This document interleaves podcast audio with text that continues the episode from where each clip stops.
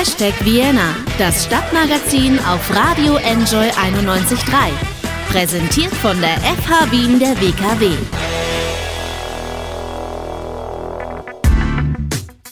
Einen schönen Vormittag wünsche ich. Fein, dass wir uns wieder hören. Das ist eine Stunde Hashtag Vienna, das Stadtmagazin mit mir, Anna Moore. Und heute wird es tiefgründig oder vielleicht kann man sogar sagen abgründig. Wir schauen heute nämlich sehr, sehr tief in die Wiener Seele hinab. Kabarettist Andreas Wittersek wird uns etwas über sein aktuelles Ein-Personenstück im Rabenhof erzählen. Er interpretiert nämlich derzeit den Klassiker von Helmut Qualtinger, den Herrn Karl. Und ja, darin geht es ja eigentlich um nichts Geringeres als das Verhalten und die Mentalität vieler ÖsterreicherInnen in den Wirren des 20. Jahrhunderts, von der Zwischenkriegszeit bis zum Nationalsozialismus und dessen Aufarbeitung bzw. Verdrängung. Aber nicht nur das, außerdem schauen wir nämlich den WienerInnen auch mal sehr genau auf den Mund und auf das, was da rauskommt und oft da vielleicht nicht unbedingt rauskommen sollte. Wie schimpfen wir eigentlich in dieser Stadt? Welche Worte benutzen wir am liebsten, wenn wir gemein sein wollen? Und wie viel Klischee vom charmanten Wienertum bleibt da eigentlich noch übrig? Das habe ich mit Oksana Havriliv besprochen. Sie ist Germanistin und das Wiener Schimpfen ist das Spezialgebiet, auf dem sie forscht. Und da muss ich an dieser Stelle auch gleich mal, bevor wir loslegen, eine Warnung aussprechen. Es werden hier heute Schimpfworte fallen, die man so im Radio eigentlich nicht sagen soll. Aber das lässt sich halt bei diesem Thema einfach nicht vermeiden. Und es ist ja auch alles nur im Namen der Forschung und Aufklärung. Großes Hashtag Vienna Ehrenwort.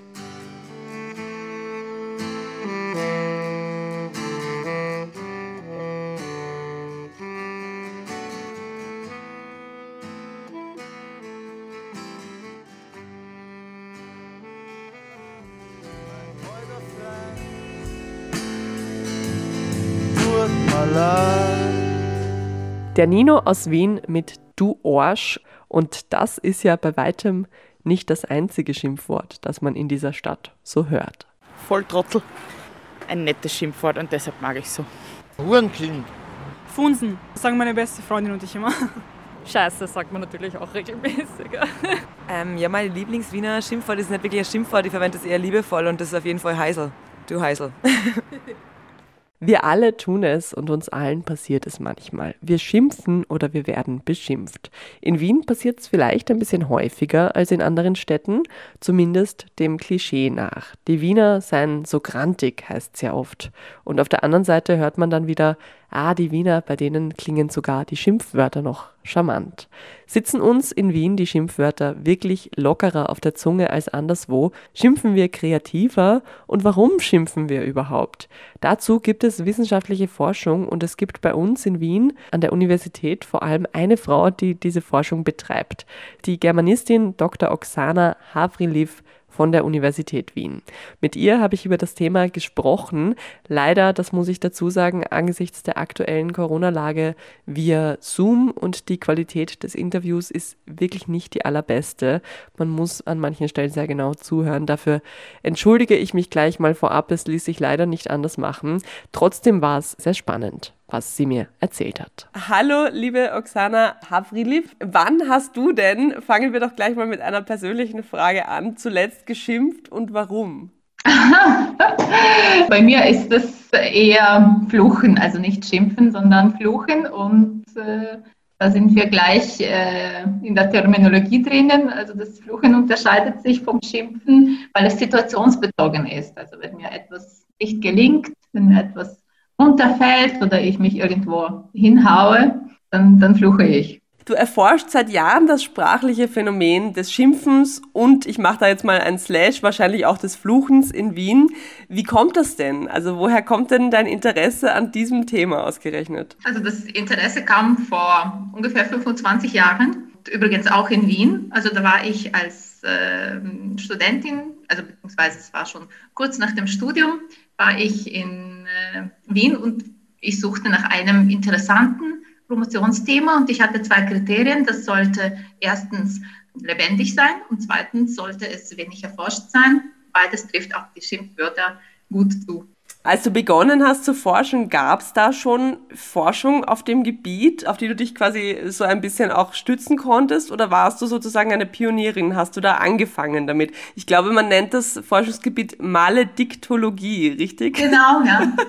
ähm, ja, das hast du treffend gesagt, Pionierin. Also ich war fast eine Pionierin, würde ich sagen, weil also als ich zum Beispiel in den 90ern den Begriff verbale Aggression in die Suchmaschine äh, der Universitätsbibliothek eingegeben habe, da erschienen überhaupt keine Einträge. Zum Thema Schimpfwort, da gab es äh, zwar sehr viele Schimpfwörterbücher und es gab damals einige wissenschaftspopuläre Literatur zum Thema, einige kleinere Beiträge, aber so Monographien hat es zu dieser Zeit noch nicht gegeben. Ich habe 2001 meine Dissertation auf Ukrainisch in der Ukraine. Äh, also bin ich promoviert. Meine Dissertation war auf der Grundlage der österreichischen modernen Literatur.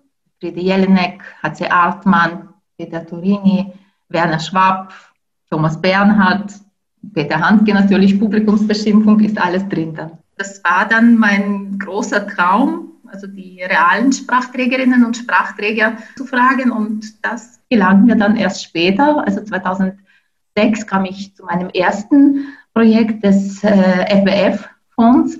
Seit 2012 bin ich dann durchgehend in Wien und hatte bereits zwei Projekte zum Thema Schimpfen, verbale Aggression, verbale Gewalt. Das poetische und fast schon charmante Schimpfen in Wien ist ja quasi ein, ein Klischee über diese Stadt, genauso wie Fiaker, Sachertorte, Heuriger. Ist es denn wahr aus deiner Erkenntnis, dass wir in Wien schöner schimpfen als zum Beispiel jetzt die deutschen Nachbarn? Also ich habe es mit den Deutschen nicht verglichen. Also ich hab, bin wirklich sehr tief im äh, österreichischen Material drinnen. Und es, ja, es stimmt, es gibt sehr, sehr viele poetische äh, Schimpfwörter und äh, auch viele interessante, schöne Ersatzschimpfwörter und Schimpfwendungen. Aber ich glaube, das ist in, also diese, dieses Poetische im Schimpfen ist in vielen Sprachen drin. Also wenn ich zum Beispiel an meine Muttersprache, das Ukrainische denke oder die slawischen Sprachen, die ich gerne, fallen mir auch sehr viele poetische Schimpfausdrücke. Also zum Beispiel, das ist schon fast ein Internationalismus, das sind diese poetischen Verwünschungen. Also viele leiten sich aus dem Jiddischen, alle Zähne sollen dir ausfallen bis auf einen, damit du weißt, was es bedeutet, Zahnschmerzen zu haben.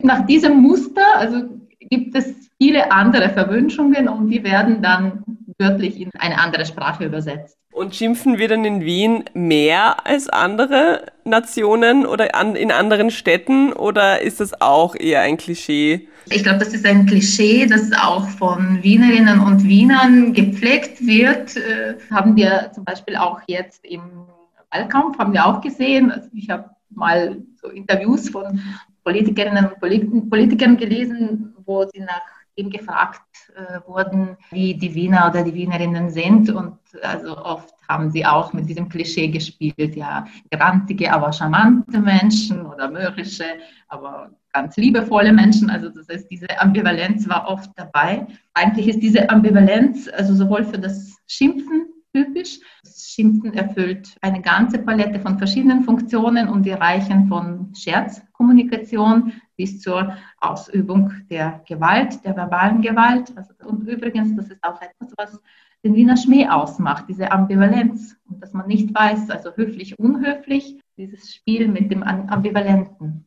Man unterscheidet ja bei Schimpfwörtern nach den Bezügen ein bisschen, oder? Also da gibt es zum Beispiel die Schimpfworte mit Fäkalbezug und es gibt dann Worte mit sexuellem Kontext, wo es dann irgendwie um die Geschlechtsteile geht. Es gibt natürlich welche mit religiösem Bezug, also sowas wie zum Teufel nochmal oder sowas. Was kommt denn da am häufigsten vor? Was erlebt man? Also welche Bezüge sind denn da häufig? Also ein bekannter Malediktologe war leider schon verstorbener Reinhold Amann. Er nennt das Schimpfkulturen bei ihm sind es vier. Erstens, das ist richtig, das ist die fäkale Schimpfkultur. Also das ist natürlich im Deutschen der Fall. Alle Wörter und Wendungen, die mit äh, fäkalenalen Sphäre zu tun haben. Dann äh, zweitens, das ist die sexuelle Schimpfkultur. Das ist im Englischen äh, verbreitet, auch in den slawischen Sprachen, wie zum Beispiel im Russischen oder im Serbischen. Dann haben wir die sakrale Schimpfkultur im Italienischen, im Spanischen. Also das sind die Gegenden, wo der Einfluss der katholischen Kirche besonders stark ist. Das ist auch für den bayerisch-österreichischen Sprachraum typisch.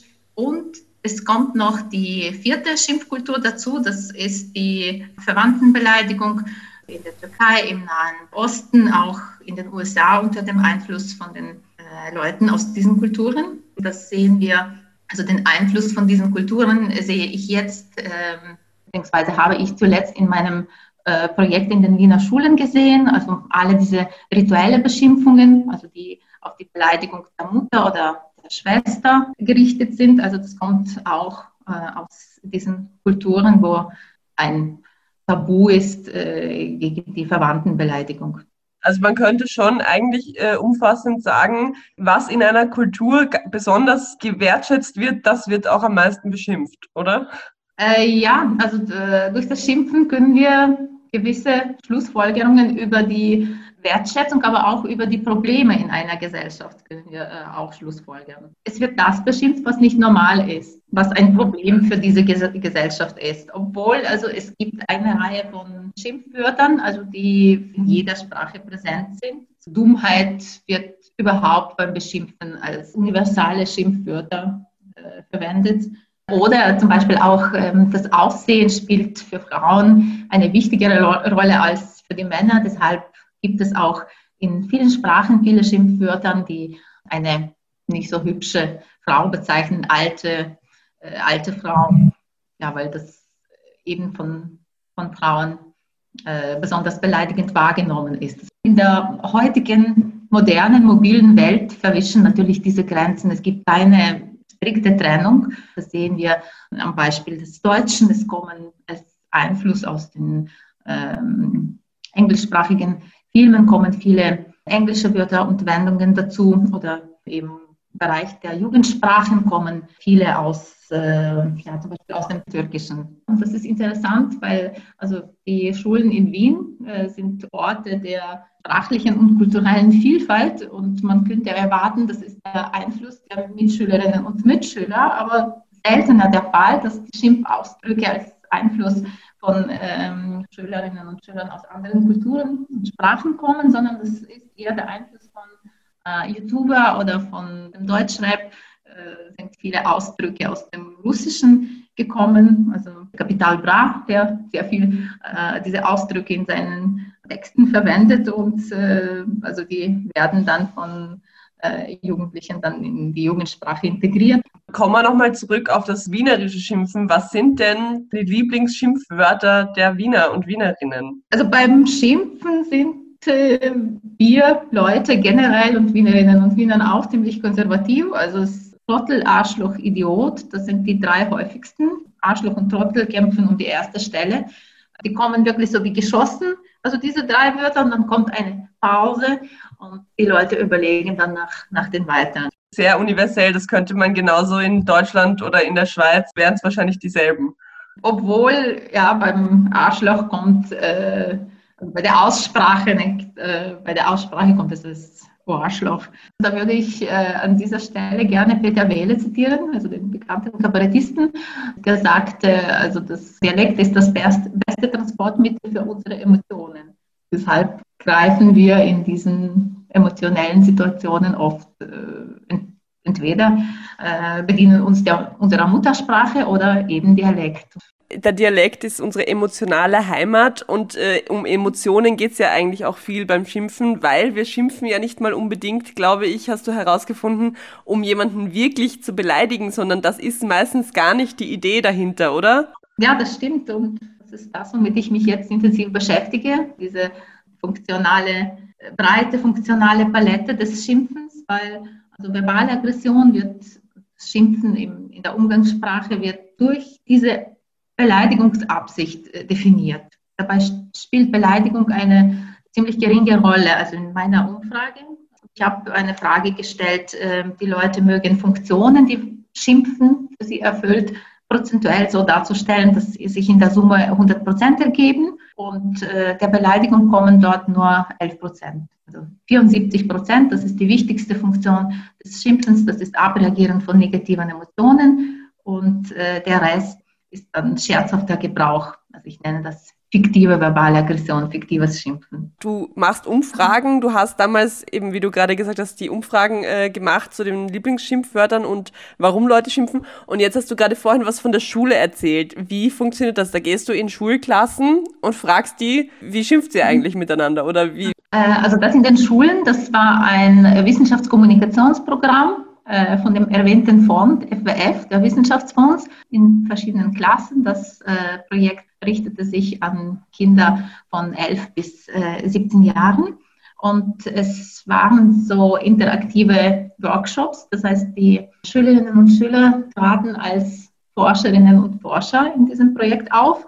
Generell haben wir uns äh, damit auseinandergesetzt, was ist verbale Aggression, wo wird im Schulalltag geschimpft, auch wie wird geschimpft, wie schimpfen Mädchen, wie schimpfen Buben. Ganz wichtig war, wie wird auf verbale Aggression reagiert, beziehungsweise wie sollte auf verbale Aggression reagiert werden. Was kam da raus? Gibt es Unterschiede oder kann man das vielleicht generell auf deine Forschung nochmal fragen? Gibt es Unterschiede in der Wahl der Schimpfwörter je nach Bub, Mädchen, Alter vielleicht, Bildungsgrad? Äh, ja, also was äh, die äh, Variablen soziale äh, Herkunft oder Geschlecht anbetrifft, dann schimpfen die Wienerinnen und Wiener ähm, gleich. Was äh, Altersunterschied anbetrifft, dann gibt es äh, natürlich äh, Unterschiede, sowohl in der Wortwahl als auch in den Funktionen, äh, weil zum Beispiel viele sexuelle Wörter und Wendungen in der Jugendsprache oder viele Wörter und Wendungen, die sich auf das Äußere beziehen, in der Jugendsprache, die hängen auch mit den Ängsten in dieser Zeit zusammen. Und es zeigen sich deutliche Unterschiede bei den Funktionen. Bei den Jugendlichen wird verbale Aggression häufiger als Provokation zur physischen Aggression verwendet. Überhaupt spielt äh, Provokation, Schimpfen als Abgrenzung von den Erwachsenen. Das ist auch äh, die häufigste Funktion im, äh, sowohl im schulischen Alltag als auch generell bei den Jugendlichen auch eine Funktion, die bei den Erwachsenen nicht vorkommt. Das ist äh, die verteidigende Funktion des Schimpfens. Also viele gaben äh, an, ich schimpfe, um mich zu verteidigen. Und das ist äh,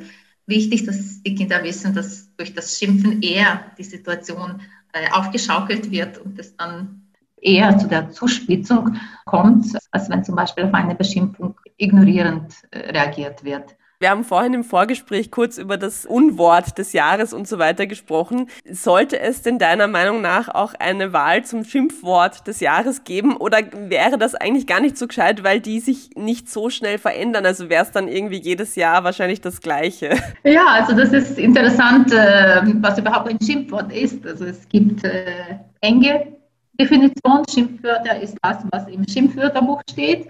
Aber in der Tat kann das, was im Schimpfwörterbuch steht, gar kein Schimpfwort sein in der realen Kommunikation, weil das, was Schimpfwort ist, das macht es erst im Kontext, wer zu wem was unter welchen Umständen sagt. Ja, also unter bestimmten äh, Umständen kann ein Wort wie Hurenschusch ein Kosewort im Freundeskreis sein und unter anderen Umständen kann ein neutrales Wort zu einem Schimpfwort werden. Und ist alles situationsbezogen und in der jetzigen aktuellen Situation könnte zum Beispiel du Maskenverweigerer, du Maskenverweigerin, äh, kann das ein äh, stärkeres Schimpfwort sein als du Arschloch. Wir haben mit einer persönlichen Frage begonnen, enden wir auch mit einer, was ist denn dein Lieblings-Wiener Schimpfwort und warum? Ja, also das ist äh, kein arges äh, Schimpfwort. Ich mag diese Bildhaftigkeit im Wienerischen. Also ich mag äh, ganz besonders äh, du i-Tüpfelreiter. Das finde ich so schön. Aber auch zum Beispiel ähm, Ersatz für aggressive Aufforderung. Habt's mir gern. Finde ich auch schön. Liebe Oksana, ich danke dir. Das war ein sehr, sehr lustiges, spannendes Interview. Ich wünsche dir ganz viel Erfolg und Glück bei der weiteren Forschung und Erforschung der Schimpfwörter. Danke dir, Anna, für das Interesse an meinem Forschungsthema.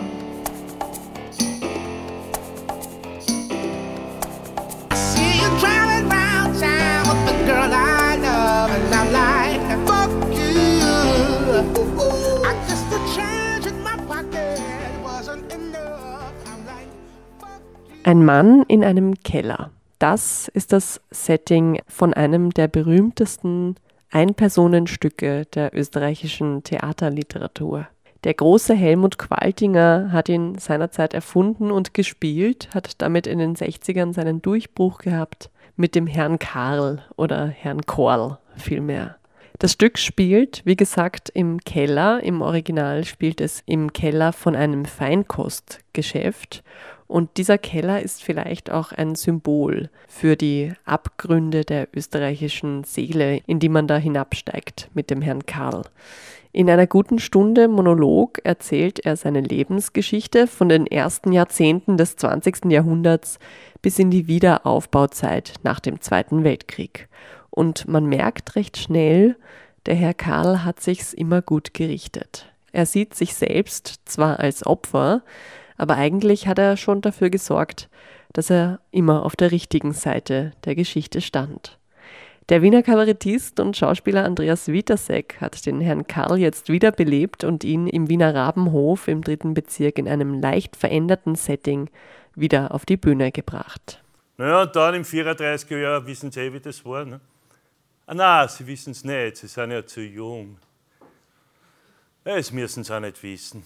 Das sind Dinge, da wollen wir nicht dran rühren. Da erinnert man sich nicht gern daran. Niemand in Österreich. Später bin ich dann demonstrieren gegangen für die Schwarzen, für die Hahnenschwanzler. Und die Kassen. Ich habe das am Schädel gehabt, dass die Händeln am Arsch gehabt haben. Ja, die Heimwehr. Da habe ich fünf Schilling gekriegt. Ja, das war was damals.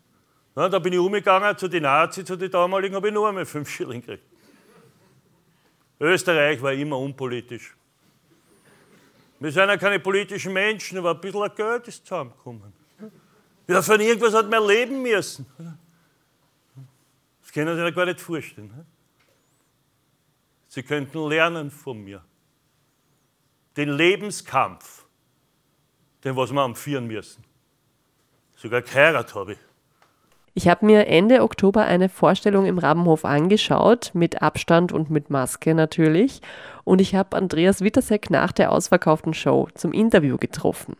Zum Zeitpunkt der Aufnahme wussten wir beide nicht, wie die neuen Corona-Maßnahmen aussehen würden. Und so ist es ein Gespräch im Angesicht eines drohenden zweiten Lockdowns geworden. Lieber Andreas, Gratulation zur Show gerade eine Stunde abgeliefert auf der Bühne im Rabenhof. Wie geht's dir denn so danach, nach so einer Show? Also wenn es so wie heute war, gut, weil ich das Gefühl gehabt habe, also man macht immer so zwei, drei kleine Fehler, die merken das Publikum nicht. Aber es ist im Großen und Ganzen ist gut gelaufen und da geht es einem gut. Da ist man sehr, da ist man ein bisschen müde, aber so zufrieden müde. Heute war jetzt die vierte Vorstellung. Wie schaut es aus? Hast du schon Reaktionen bekommen? Also ah, jetzt vom Publikum natürlich, aber auch von bekannten Freunden, Presse und so weiter? Es waren sehr gute Kritiken, durch die Bank eigentlich sehr gute Kritiken. Was mich gewundert hat, weil normalerweise immer dann eine Kritik, ich kenne das ist, auch wenn es wirklich gut gelaufen ist, eine gute Premiere, ist immer einer, der irgendwas, dem was irgendwas nicht passt. Und diesmal waren sich irgendwie alle einig, dass das gut ist. Ähm, und vom Publikum, was ich so spüre, kommt es auch gut an. Es ist natürlich, es ist kein, kein Stück, wo gelacht wird, also im Gegensatz zum, zum, zum, oder schon, aber eine andere Art von Lachen vielleicht. Aber nicht so in, diesem, in dieser Lachfrequenz wie in einem Kabarettprogramm von mir, in meinen eigenen. Und deswegen, ich mag das aber ganz gern. Also ich habe das Gefühl, ich habe das gern, man spürt eh, wenn die Leute dabei sind, ob sie konzentriert sind oder ob ihnen Fahrt wird. Das ist eine, das gibt verschiedene Arten von Stille. Es gibt die Stille, wo ihnen Fahrt ist, und dann gibt es die Stille, wo sie aufpassen. Neben mir saß eine Person, die häufig gelacht hat, ja. jetzt beim, äh, beim Stück. Und ich habe mir auch das Original kürzlich angeschaut und da habe ich weitaus weniger selber lachen müssen. Also ich hatte jetzt schon irgendwie das Gefühl, wenn man es live sieht, mhm. man lacht schon. Also der, der Herr Karl ist jetzt nicht nur eine tragische, sondern auch ein bisschen eine witzige äh, Figur, finde ich. Ähm, es ist ja so, dass die Maskenpflicht jetzt ja gilt, die man auch äh, quasi am Platz im Theater beibehalten muss. Wie ist denn das, wenn man so, also du siehst jetzt nicht so viel, weil du hast natürlich, die, äh, der Publikumraum ist dunkel, aber wie ist das, wenn man dann so in, in so eine Masse an Masken schaut? Ich sehe es nicht, Gott sei Dank. Ich sehe es überhaupt nicht. Und ich, ich, muss sagen, ich spüre es auch nicht. Ich, ich habe das Gefühl, es ist, äh, das Publikum ist natürlich ein bisschen konzentrierter auch mit den Masken und äh, es wird weniger getratscht auch, was gar nicht so unangenehm ist. Es wird auch nicht gehustet natürlich. Das ist wirklich bemerkenswert. Es wird überhaupt nicht mehr gehustet. Husten ist sowas von out. Ich, ich kenne wirklich, wenn man irgendwo ist und man hustet, hat man gleich ein schlechtes Gewissen und muss ich auch immer erklären, nein, ich huste, bin, ich huste, weil ich habe mich jetzt verschluckt oder so. Mhm. Ähm, ja, nein, ich merke ich merk keinen Unterschied. Ich sehe ja die Leute nicht. Also ich bin ja geblendet von den Scheinwerfern. Ich sehe vielleicht, wenn ich so unter die Scheinwerfer durchschaue, sehe ich die ersten Reihen und dann sehe ich natürlich, wenn jemand helle Maske auf hat, dann sehe ich schon, dass der sowas im Gesicht hat, so einen mhm. Fleck. Aber ich denke mir, ich bin so froh wirklich und, und, bin allen so dankbar, die kommen, ja, mhm. weil ich würde mir auch überlegen, ob ich mir was anschaue mit Maske. Aber ich denke mal, da ist der Herr Korn natürlich, äh, es, es, war ja schon geplant vor Corona, das zu machen, aber es ist die glückliche Fügung, unter Anführungszeichen glücklich, ist natürlich, dass es sehr Corona, äh, Corona passendes Stück ist der, von, der, von der Länge her. Also es ist eine Stunde ohne Pause, das hält man schon aus mit Maske. Ja. Bleiben wir mal gewissermaßen oder metaphorisch beim Thema Maske. Ich habe äh, im Vorfeld des Stücks schon und auch jetzt hängen sie noch die Plakate in der Stadt gesehen. Und das Erste, was auffällt, ist, dass du da sehr streng ausschaust. Der Schatten unter der Nase schaut aus, wahrscheinlich nicht ganz unabsichtlich, ja, ein bisschen wie ein Hitlerbärtchen, genau. Blick ist sehr hart, die Augen stahlblau. Wieso hast du dich für diese Darstellung entschieden? Weil letztendlich ein eindeutiger Nazi ist ja die Figur vom Herrn Karl nicht. Warum diese Hitler, nennt man das Hitler-Analogie?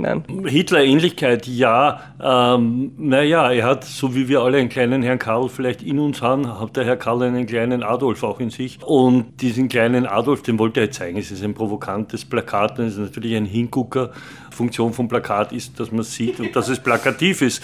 Und, und, das war ein, und ich habe es einfach witzig gefunden, weil gerade ich ja doch eher äh, punziert bin und, und eher auf der, der sympathische ja, und der nette Kabarettist und, und der immer ein bisschen immer lächelt oder irgendwas. Und da finde ich das recht angenehm, wenn man mich einmal so ein bisschen böse sieht. Das mhm. gefällt mir gut.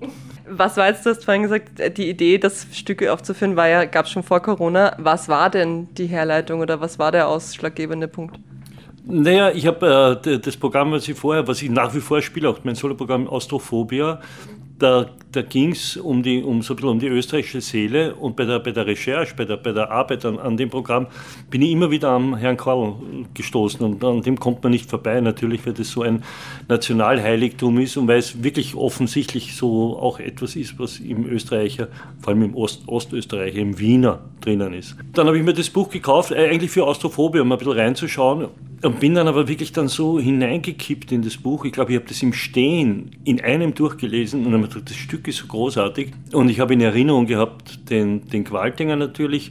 Und ich habe aber das Stück so in Erinnerung wie viele in einer Form von, von nur Teile irgendwie. Ja? Also so wie ein Best-of oder wie ein Trailer. Es ist so ein Trailer eher, den man im Kopf hat. Und hauptsächlich eben vor allem diese Nazi-Mitläufer-Geschichte. Und deswegen die meisten, wenn man sagt, äh, Herr Korl sagt, ah ja, diese Nazi-Mitläufergeschichte, dass es aber mehr ist als das, äh, eben auch dieser, diese, ich sage ich sage die Tragödie des weißen Mannes, ja, des alten weißen Mannes, der unfähig ist, Beziehungen zu führen, dem ja drei Beziehungen kaputt gehen in diesem Stück.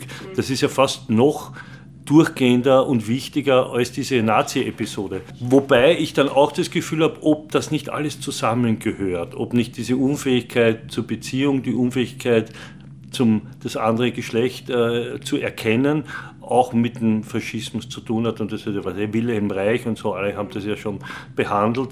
Das ist so, wird zwar nicht thematisiert, aber für mich schwingt es so ein bisschen mit. Ich finde es interessant, weil ich habe mir jetzt gedacht beim, beim Stück anschauen, es ist halt so, er ist tatsächlich ein Mitläufer, er ist ein Opportunist, aber das zieht sich eben nicht nur durch die politischen Handlungen, sondern ja auch durch alles. Also er findet die Frau schier, aber heiratet sie trotzdem oder sie ist eh ganz nett, aus, aber ja. na na na und dann arbeiten tut er nicht viel, aber eigentlich hackelt er die ganze Zeit und reden tut er nicht gern, aber er lauert einen zu ja. und so weiter. Also das, ich finde, das zieht sich tatsächlich durch alles. Auch schön ist, wenn er sagt, ich schlafe ja gut, ja. Vorher sagt er, die Schlaftabletten. Genau, dem, genau. Also es sind dauernd solche Sachen. Ja, also er ist wie ein Fisch lässt sich ja, nicht ja. festnageln. Also ich habe tatsächlich äh, den Herrn Karl im Deutschunterricht in der Schule noch gesehen.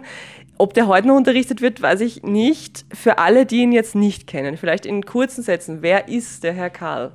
Naja, da muss man jetzt sagen, es, äh, redet man vom Herrn Karl aus dem Stück, aus dem Theaterstück, das im März Qualtinger geschrieben hat, das auch, wo es diese berühmte Verfilmung von Neuberg gibt, aus dem 61er Jahr. Dieser Herr Karl, dieser Original Herr Karl, ist äh, ein, äh, ein Magazineur, das ist äh, für die, die das nicht mehr wissen, es gab so, vor, bevor es Selbstbedienungsläden gegeben hat, gab es so Feinkostläden, oh, Gemischtwarenhandlungen hat das geheißen.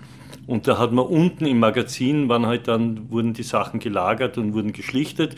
Und die Geschichte ist das, dass dieser Herr Korl dort äh, beginnt zu arbeiten und ein junger Mitarbeiter lernt ihn an und den labert er voll und dem erzählt er eigentlich diese ganze Geschichte. Ich habe gefunden, erstens einmal kennt man das schon so gut mit dem Faltinger und ich habe das Gefühl gehabt, das ist so dominiert das, äh, vom, von der Figur von Helmut Qualtinger, dass man dem auskommen muss. Wenn ich jetzt auch an so einen schwarzen, also einen grauen Staubmantel angezogen hätte und Konserven irgendwo eingeschlichtet hätte, wäre ich auf verlorenen Posten gewesen. Das hätte man vergessen können. Und da habe ich gedacht, wie kriege ich das in die Jetztzeit rein? Das Stück das Stück zu bearbeiten geht nicht. Das, also das zu aktualisieren, da bricht das Stück zusammen. Das ist so verortet in der Zeit, im, äh, im Wiederaufbau, in, in, in, der, in, der, in den 30er Jahren, in der Wirtschaftskrise, im Krieg mit Hitler, dass du ein ganz anderes Stück schreiben müsstest. Also bearbeiten, modernisieren kann man das nicht. Da kann man eher Hamlet modernisieren.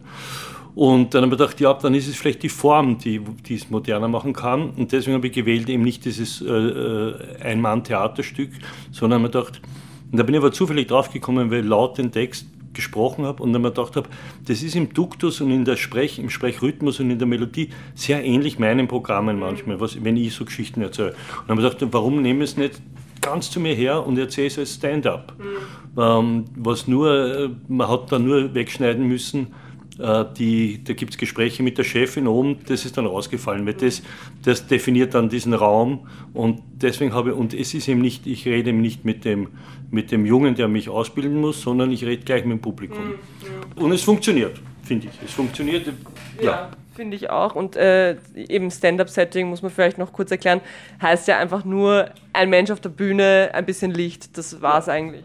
Eigentlich ein Mensch auf der Bühne, äh, entweder mit Mikro in der Hand oder ich habe ein Funkmikro und frontal ins Publikum ohne vierte Wand, also spricht ins Publikum, leere Bühne. Ich hab, äh, meistens ist die amerikanischen Stand-up haben meistens noch einen Barhocker, den habe ich auch und that's it. Ja. Und hinten manchmal blenden sie hinten was ein und ich habe halt eingeblendet manchmal so so ein paar äh, dokumentarische mhm. Fotos, aber relativ wenig. Ich habe viel mehr gehabt.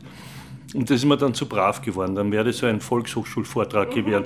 Wenn ich dann, ich habe alles gehabt, ich habe gehabt das Dia von den, von, vom, vom brennenden Justizpalast und von auch dann die Juden, die das, äh, die Trottoirs putzen müssen. Das habe ich alles gehabt. Und dann habe ich mir gemerkt, das doppelt sich. Also, und die Bilder sind dann stärker eigentlich gewesen, als was ich ja. da vorhin spüre. Und deswegen habe ich das dann reduziert auf, nur bei der Reise. Das fand ich lustig mit den Ansichtskarten. Das ist ganz nett gewesen. Ähm, es heißt ja oft, beziehungsweise steht auch so im Pressetext, äh, es ist die Horrorshow der österreichischen Grauslichkeiten oder die Abgründe der österreichischen Seele. Wieso, sind, wieso kulminieren die so in dieser, in dieser Herr Karl-Figur? Ja, erstens, da muss man gleich einmal aus der, aus der Küche plaudern. Diese Pressetexte werden geschrieben von Leuten, die das Stück noch gar nicht gesehen haben. Gut, aber den, den, Herrn Karl, da weiß man ja in etwa, was das ist. Ja, ne? eh aber, aber die werden auch oft geschrieben, äh, ja, und das darf man nicht auf die Goldwaage legen. Also es ist nicht von mir der Text, äh, aber das ist natürlich auch Rabenhof-Style. Das ist äh, fetzig geschrieben und das kennt man schon, den Stil vom Rabenhof und ist auch okay für mich. Ähm, es sind diese Grauslichkeiten, es stimmt ja eh, es ist eher eine Horrorshow, aber halt nicht eine, eine, man muss ein bisschen genauer hinschauen. Also man muss noch ein paar Fenster aufmachen, um, um zu diesen Grauslichkeiten zu kommen. Das Mitläufertum, dieses immer Lügen, dieses Durchlavieren. Obwohl ich gefunden habe, meine Aufgabe ist es, ein Anwalt zu sein für diesen Herrn Korl. Weil ich darf ihn nicht verteufeln, weil das muss das Publikum machen, ich muss ihn verteidigen. Mhm. Und das ist auch viel interessanter, den zu spielen, nicht als, als das Monster, sondern um Verständnis zu heischen beim Publikum. So, was war ich schon? Ich war beim, bei der Volkswohlfahrt und so, ich habe da nichts gemacht, ich, ich war Idealist, ich habe doch nur den einen Juden geführt. Und daran muss ich glauben. Ja? Also ich, ich bin ein Anwalt, der zum Beispiel, also ein Anwalt, der einen Mörder äh, vertritt, der auch sicher ist, dass er Mörder ist. Trotzdem ist seine Aufgabe zu schauen, dass der freigesprochen wird. Und so ist meine Aufgabe, den Herrn Karl zu verteidigen. Es, man schafft es eh nicht, weil man kommt eh drauf, nicht? Aber, aber es darf nicht zu leicht sein, da drauf zu kommen. Interessante Herangehensweise auf jeden Fall. Ähm, du hast gerade vorhin gesagt, man kann das Stück jetzt nicht modernisieren, weil dann ist es nicht mehr das gleiche Stück. Aber kann man sich denn den Herrn Karl oder so jemanden wie ihn in der heutigen Zeit noch vorstellen? Oder ist er eben auch untrennbar mit dieser Kriegs-Nachkriegszeit, Zwischenkriegszeit äh, verbunden? Naja, es ist die Biografie von Herrn Karl, das macht ihn ja auch, äh, sage ich mal, man kann auf mildernde Umstände plädieren bei ihm, weil der natürlich in der furchtbarsten Zeit aufgewachsen ist, äh, vom, vom vorigen Jahrhundert, äh, also im, im, Krieg und, und dass der sich durchgeschlagen hat, äh, ist ja auch eine gewisse Qualität. Ja? Der hat ja jetzt die Leute, also ich bin aufgewachsen im, im wird das heißen, im, im Wohlstandswunder eigentlich, mit dem Aufbau und so weiter. Also da ist bei weitem nicht diese, diese diese, diese Schwierigkeit und diese Tragik, die er eigentlich gehabt hat in, in, diesem, in dieser Zeit, wo der, ich meine, der hat halt Krieg erlebt und, und, und Besatzung und alles, ja, und hat es halt dann durchlaviert. Das muss man ihm auch zugute halten, weil er hat ja niemanden, also er, hat ja nicht, er ist ja nicht einmal eingerückt, ja, das heißt, er hat ja nicht einmal jemanden umgebracht. Also, ja. nicht? Gut, er, hat, er, hat, er, hat, er war Blockwart, ja, also das ist schon schlimm genug.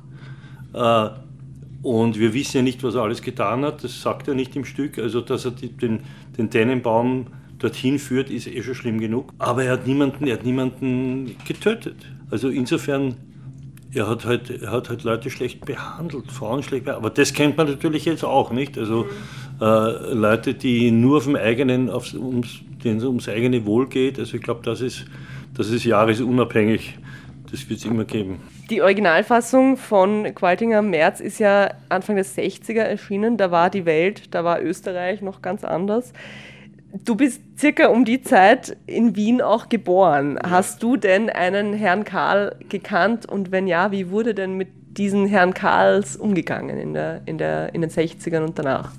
Ich habe viele solche Leute gekannt. Ich bin im 10. Bezirk aufgewachsen. Ich weiß, ich habe einen Onkel gehabt, den Onkel Hans der, war, der hat auch in einem Wirtshaus gearbeitet und der war wie der Herr Karl. Also der hat sogar so ausgeschaut, der hat sogar einen Schnauzbart gehabt und der, hat, und der war, war dick und hat da im zweiten Bezirk in einem Wirtshaus gearbeitet.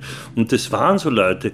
Und der, der Herr Karl, wie er rausgekommen ist, 1961, die, die, die, die, die, die Filmversion, die Fernsehversion, war ja ein ungeheurer Skandal, was man sich jetzt eigentlich gar nicht vorstellen kann. Aber gut, jetzt kann man sich nicht einmal mehr vorstellen, dass, äh, dass der Heldenplatz von, von Thomas Bernhard ein Skandal ist, wenn man es jetzt halt in der Josefstadt ja. sieht.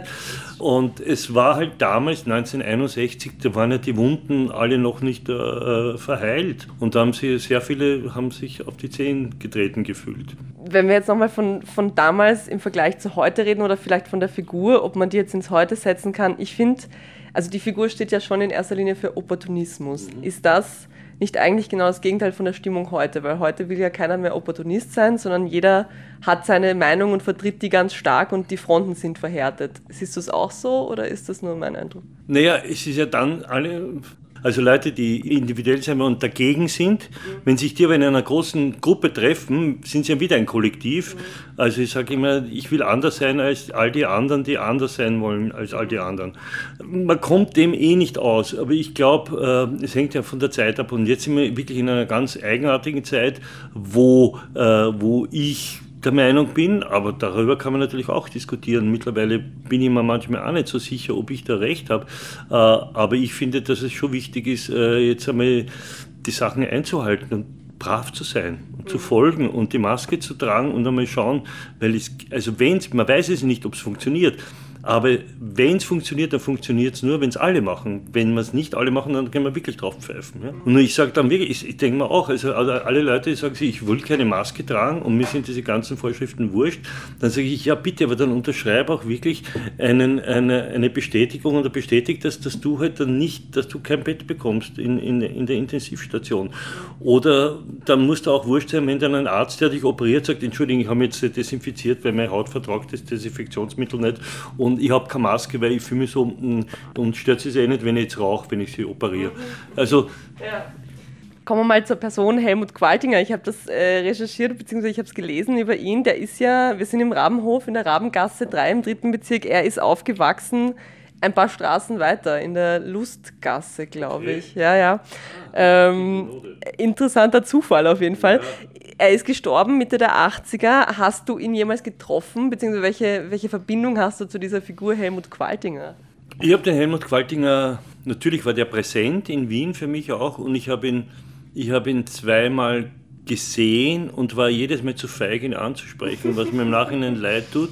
Und ich habe ihn äh, gesehen als Schüler noch. Ich bin in, in, in die Waltergasse im vierten Bezirk in die Schule gegangen. Das Café Worten, aber so das Schulcafé, wo man halt dann auch, wenn man stangeln war, ist man dann halt dort hingegangen.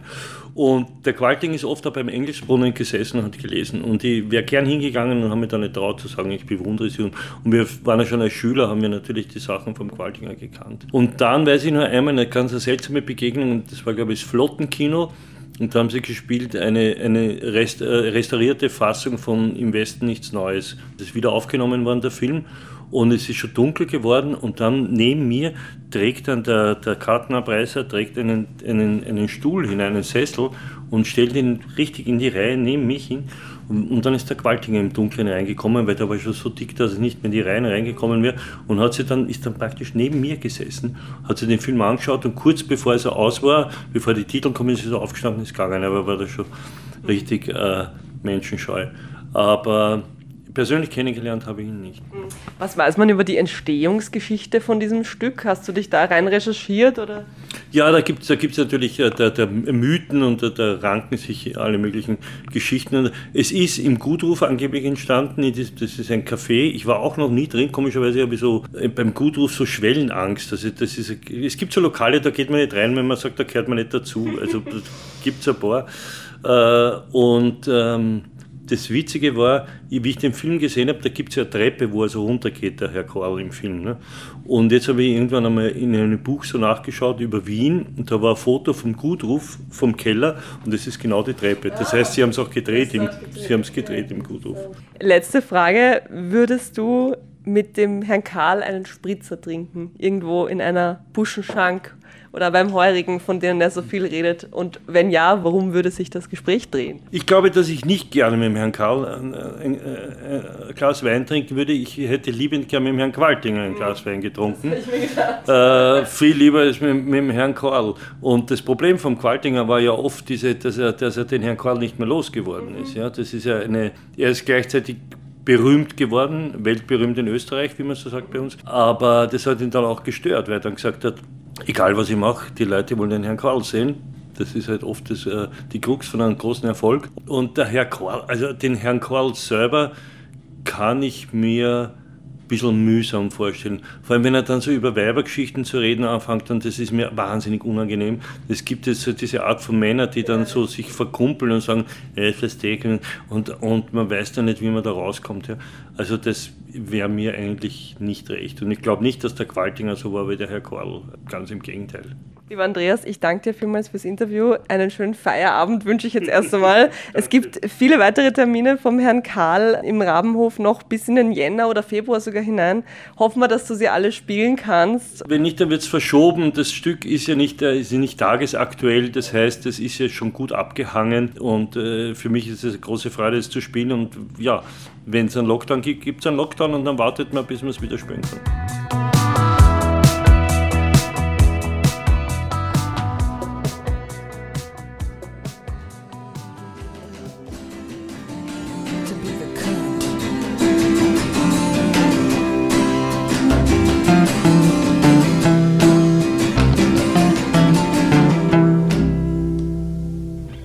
From the Magazine. Heim waren das mit ihrem zu einem Lied gewordenen Statement gegen die blöden Fragen, die sie sich als Frauen im Musikbusiness schon haben gefallen lassen müssen.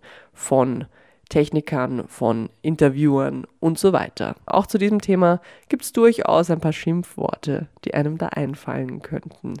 Um die Schimpfwortforschung ging es ja heute in Hashtag Vienna und ich finde es immer noch faszinierend, dass die drei liebsten Schimpfworte auch bei uns in Wien so konservativ sind und so konstant auch dieselben sind. Dabei hätten wir so eine reichhaltige Auswahl an wunderschönen Schimpfworten zur Verfügung eigentlich.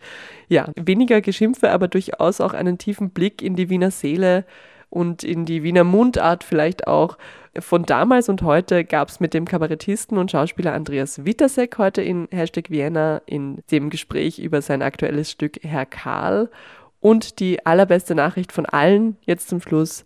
Wer es verpasst hat, kann es nachhören. Vorbei ist nicht vorbei. Es gibt nämlich alles als Podcast auf wien.enjoyradio.at und auf allen guten Podcast-Kanälen. Das war die gute Nachricht zum Schluss. Damit verabschiede ich mich aus der Sendung, wünsche eine schöne Woche trotz der Umstände und bleibt bitte alle gesund in diesen Zeiten.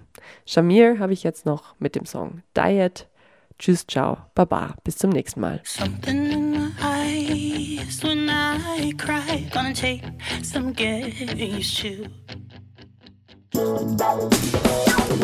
Hashtag Vienna, das Stadtmagazin auf Radio Enjoy 91.3.